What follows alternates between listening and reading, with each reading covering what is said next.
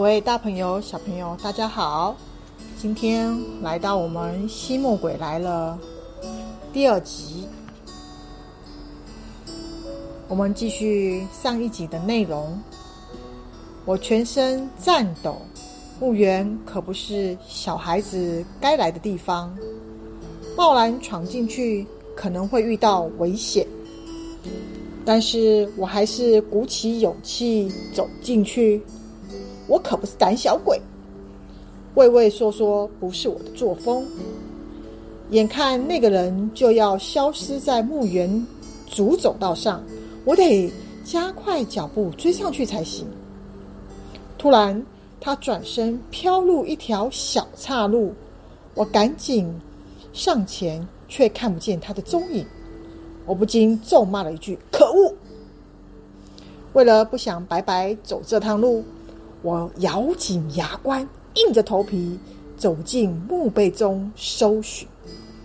这里每一块墓碑都刻着人名和日期。我不认识这些人，在地底下长眠的人，踩在他们上头，让我觉得很不安。更糟糕的是，我在慌乱中忘了和他们打招呼，他们一定觉得我很没礼貌。这些人当中有一个是吸了书的墨水，他到底藏在哪里？能遇到吸血鬼就够稀奇的，更何况遇上了吸墨鬼，我真是太幸运了。可是也太恐怖了啊！我找到了。我发现路旁竖立着一栋奇怪的建筑物，这形状，形状好像一罐墨水瓶，真是太不可思议了。我的膝盖越抖越厉害，外面明明是白天，我的脑中却一片黑暗。我像机器人一样僵硬地推开这栋。古怪的建筑物铁门，门没有锁，一道楼梯深深的通入这个通入底底地底。我以缓慢的速度一阶一阶的往下走，从天花板垂降下来的蜘蛛网，不小心沾到我的头发，呃，好恶心啊！楼梯走到底是一个圆形的小房间，墙壁四周排满一本一本的书，密密麻麻的书排排站好，就像整齐划一的军队。好奇怪的图书馆哦！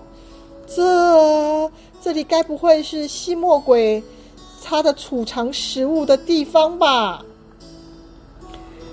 点根蜡烛的，点几根蜡烛，围着钢笔外形的棺材，一个鼾声大作的家伙躺在里面。呵，正是我要找的那个人。他身上盖了一条大被子，遮住身体，露出一颗头来，枕着缎面枕头的脸庞，苍白有如白纸。上面隐隐浮现几个小字母，就像雀斑一样。我忍不住凑上前，想要看个仔细。他突然坐起身，瞪着我眼睛看着我，凝滞的眼睛充满墨丝。我全全身的血液霎时沸腾起来。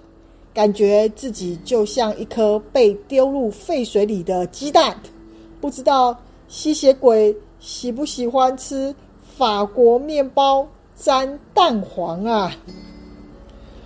我吓得当场呆住，一步也不也动不了了，喉咙像被东西堵住。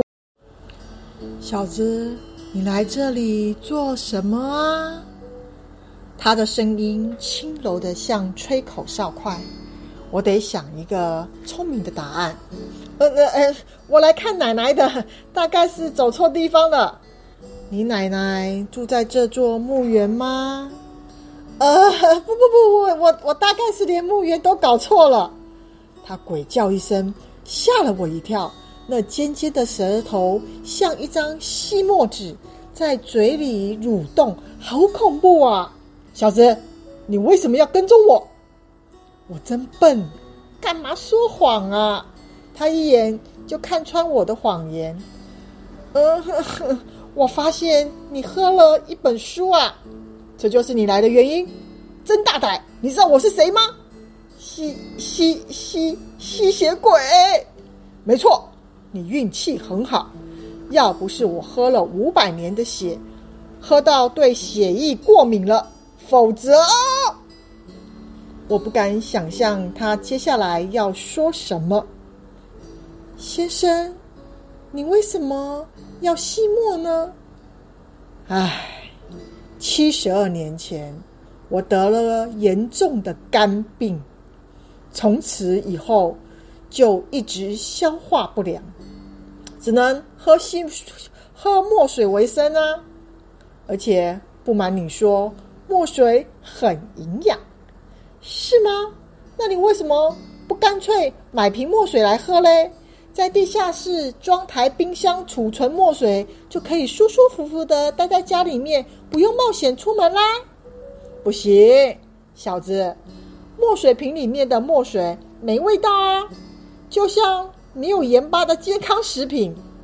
但是印在书上的那些陈年墨水可就不一样啦，它有一种无与伦比的味道。真的是人间美味啊！我脸一皱，美味怎可能啊？你不相信？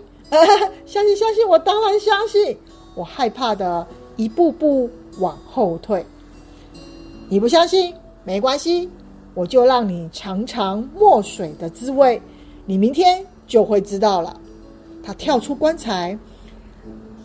裂开满嘴像钢笔头一样尖尖的牙齿，笑着，然后朝着我靠过来，越来越近，越来越近，我的视线渐渐模糊。爸爸把书店的大门关上，然后咔咔两声。上了两道锁，四周终于安静下来。黑暗中，我觉得好兴奋啊！爸爸竟然没有注意到书店里只剩下我一个人。他一定会来找我，但我有比回家睡觉更重要的事情要做。书架上一排排乖乖站立的书。正在呼唤我，来呀，来呀，打开我们吧！我有史以来第一次想看书，来呀，来呀，来翻看我们吧！我的口袋里有一根吸管，运气真的是太好了。咦？怎么有这么好喝的东西呀？我才喝了第一口，全身像被触电一样，看起来虽然很诡异，但我正在津津有味吸着书里的一字一句。这些小书书果然很好喝。令人惊讶的是，口中满意的香味。会随着书中的字句而有不同的味道。